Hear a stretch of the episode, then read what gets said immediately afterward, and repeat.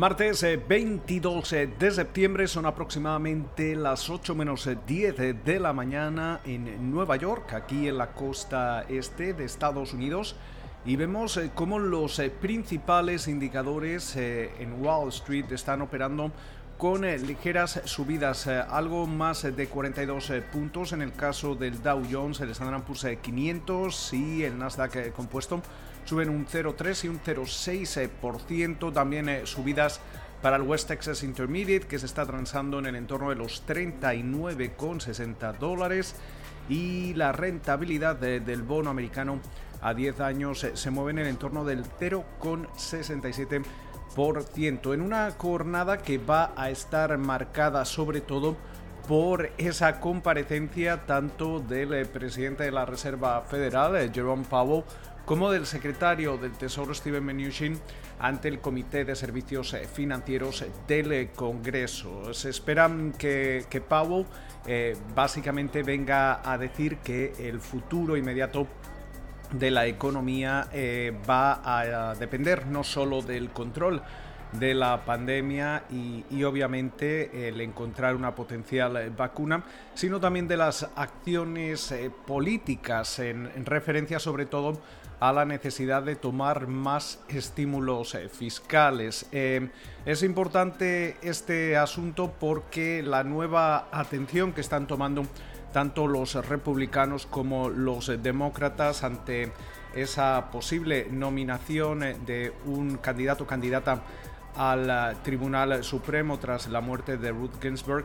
Eh, se habla de que Trump podría dar a conocer a su nominado nominada eh, este, este sábado, reduce aún más esa probabilidad eh, de, ver un proyecto de, estímulo fiscal antes de las elecciones e incluso se empieza a hablar que tendríamos que esperar ya hasta la toma de posesión del próximo enero antes de ver algún plan concreto en un momento en el que eh, hemos visto como ese primer gran paquete de estímulo aprobado a finales de marzo eh, ha perdido ya buena parte de, su impacto. Eh, hemos visto como algunas de las partidas de hecho expiraban a finales del mes de julio. Mientras tanto, tenemos también grandes referencias en lo que se refiere dentro de, las empresas. Hoy va a ser eh, protagonista indiscutible Tesla con eh, su junta de, accionistas y también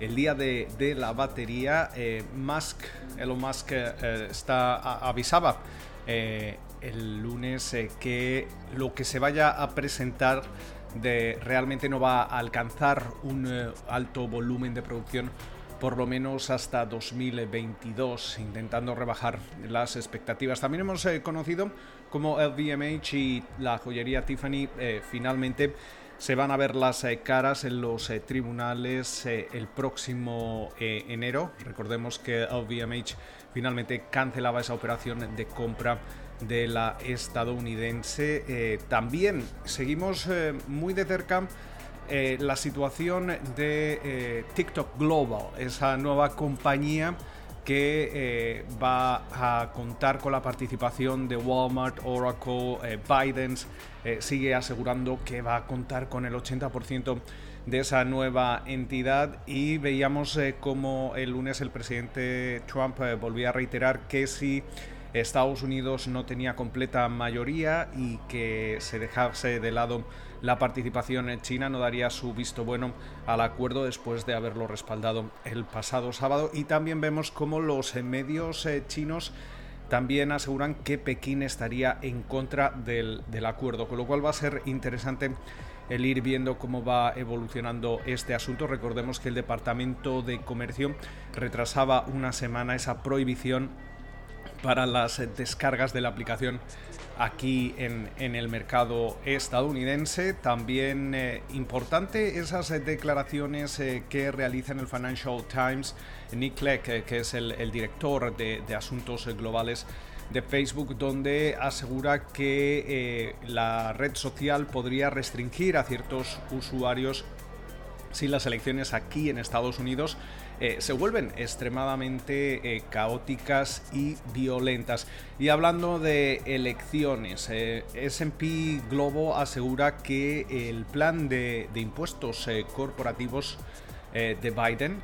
recordemos que quiere aumentar ese impuesto de sociedades del 21 al 28%. Podría costarle a los 10 mayores bancos estadounidenses alrededor de 7 mil millones de dólares más al año. Eso sí, eh, una victoria de Joe Biden y Kamala Harris eh, eh, podría beneficiar a Amazon y las grandes tecnológicas en lo que se refiere a las investigaciones antimonopolio, dado que Kamala Harris se lleva bien con las grandes compañías de Silicon Valley. Eh, tenemos eh, que aprovechar para hacer un repaso a cómo se encuentran en estos momentos las eh, encuestas según Real Clear Politics, que recordemos hace la media nacional de todos los sondeos. En estos momentos Biden cuenta con un margen sobre Trump de 6,5 puntos en los principales estados, en los estados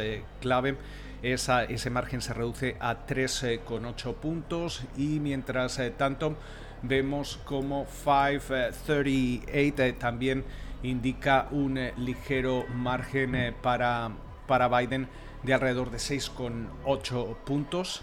Y mientras tanto, para terminar, tenemos que estar atentos también a la Asamblea General de Naciones Unidas aquí en Nueva York. Eh, vamos a escuchar a lo largo de la jornada de hoy a Xi Jinping, que se dirigirá virtualmente a la Asamblea, al igual que también el presidente Donald Trump y su homólogo ruso Vladimir Putin. Con lo cual, muchísimas eh, referencias, estaremos eh, atentos a cómo va evolucionando el mercado y nos escuchamos eh, durante la jornada del miércoles para analizar lo que marcará la sesión bursátil. pasen ustedes una buena jornada y nos escuchamos en apenas 24 horas.